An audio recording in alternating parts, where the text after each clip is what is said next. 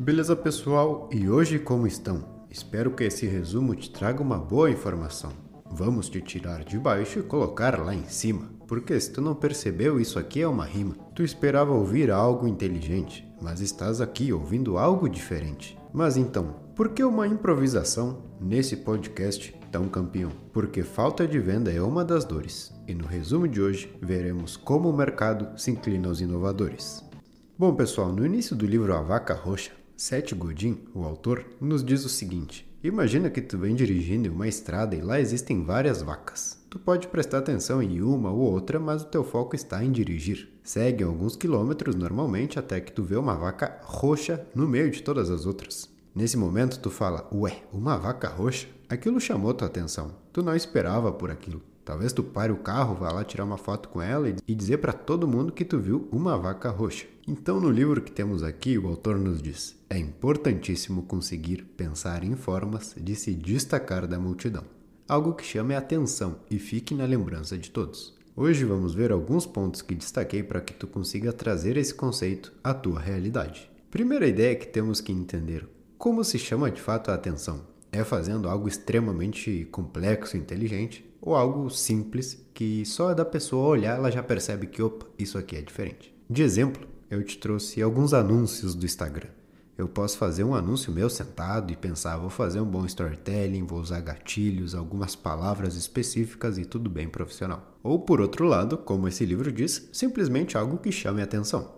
O mesmo vídeo, só que nos primeiros segundos eu vou estar de cabeça para baixo. Quando tu tá olhando várias coisas na internet, algo que não está nas conformidades vai acabar te fazendo parar ali e falar: Ué, por que esse cara aqui tá virado? E isso é um ponto muito importante de se destacar. Às vezes a gente pensa em tamanho, ah, para chamar atenção tem que ser algo gigantesco.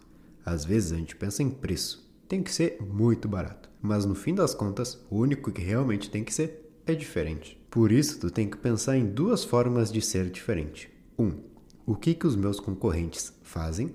E dois, o que, que as pessoas que anunciam aqui, nesse mesmo lugar que eu, fazem. Vamos pegar aí o primeiro caminho, o nosso e-commerce de botas de escalada. Eu tenho que ver todos os meus concorrentes e analisar como eles anunciam e o que, que eles anunciam. E no segundo caminho eu tenho que ver, beleza, eu vou anunciar no Google. Como as empresas anunciam no Google? Beleza, eu vou anunciar no Instagram. Como as pessoas anunciam no Instagram? E assim a gente tem um panorama geral de como é anunciado naquela plataforma e a gente tenta fazer algo que é diferente, independente do teu mercado. Às vezes, como o Seth Godin diz, tu vai sentir que está beirando o ridículo, e talvez esteja, mas pode ser exatamente isso que te faltava. Ele também nos diz que o contrário de excelente não é ruim. Guardem essa informação. Quando falamos em marketing ou vendas, o contrário de excelente é algo que é bom. Se algo está ruim, tu diz: Eu não posso usar isso aqui, ficou muito ruim. Então não interfere em nada. Mas quando tu diz: É, até que tá bom isso aqui, isso aí sim é um problema, porque tu vai lançar aquela campanha sabendo que, é, ficou bom, não tá tão ruim como antes. E não é isso que a gente quer. O marketing não está em tudo aquilo que é criado, mas sim em tudo aquilo que realmente chega a ser lançado. Ou seja, Tu pode criar muitas coisas aí na tua cabeça, no teu papel, coisas boas, coisas ruins, mas o que realmente deve ser lançado é o excelente. Às vezes a pessoa se preocupa por estar fazendo algo que ficou feio.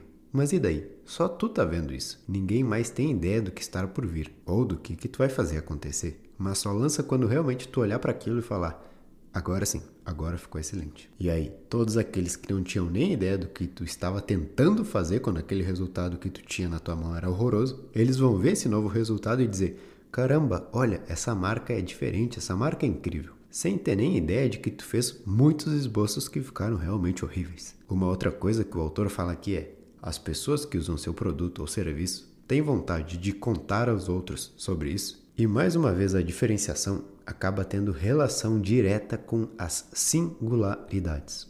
Vamos pegar de exemplo as cidades do Brasil. Digamos que tu foi para uma cidadezinha do interior aí perto da tua casa. Não tem muito para fazer. Foi uma cidadezinha que é ok, foi legal, só isso. Conversando daqui a uns 10 dias com os teus amigos, talvez tu nem toque no assunto de que tu esteve lá. Agora imagina que o teu sonho sempre foi ir para Gramado, uma cidade que para ti é super diferente. Tem gente que nunca foi lá e fica dias relembrando de como gostou de caminhar pelas ruas, de como tudo é limpo, organizado, enfim. Essa pessoa vai falar para as outras. E por quê? Pelo simples fato de ser algo diferente, por aquela cidade ter as singularidades dela. Então imagina que um cliente teu está conversando com um amigo dele. O que faria esse cliente falar de ti?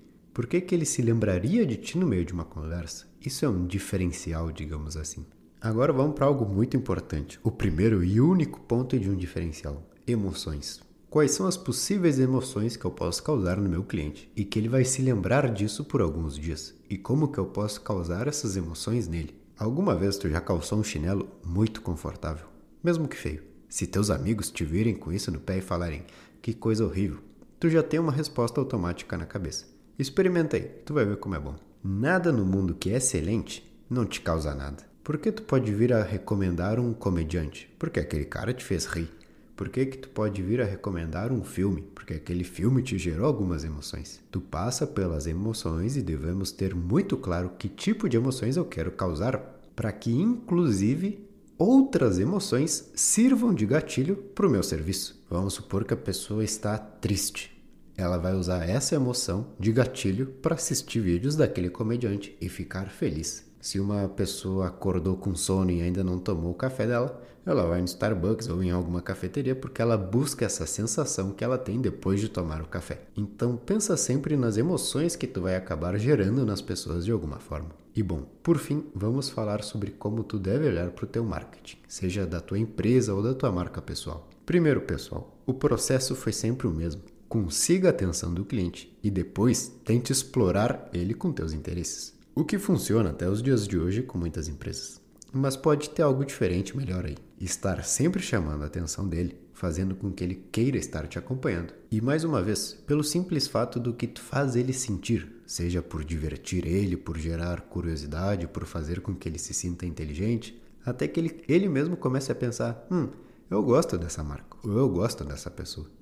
Claro, de vez em quando é normal tu ter essa necessidade extrema urgente de vender. Mas esse livro que ele nos traz é: se tu seguir por esse caminho com paciência e focado no cliente, é provável que esses momentos de desespero não voltem. Então, beleza, pessoal, esse foi o episódio de hoje. Espero que tenham gostado e nos vemos em uma próxima de Livros para Empreendedores. Se quiser conhecer o nosso curso onde te ensinamos a tirar o melhor dos livros em muito pouco tempo, eu vou deixar aqui na descrição o link para que tu saiba mais como funciona. Nos vemos em uma próxima. Valeu!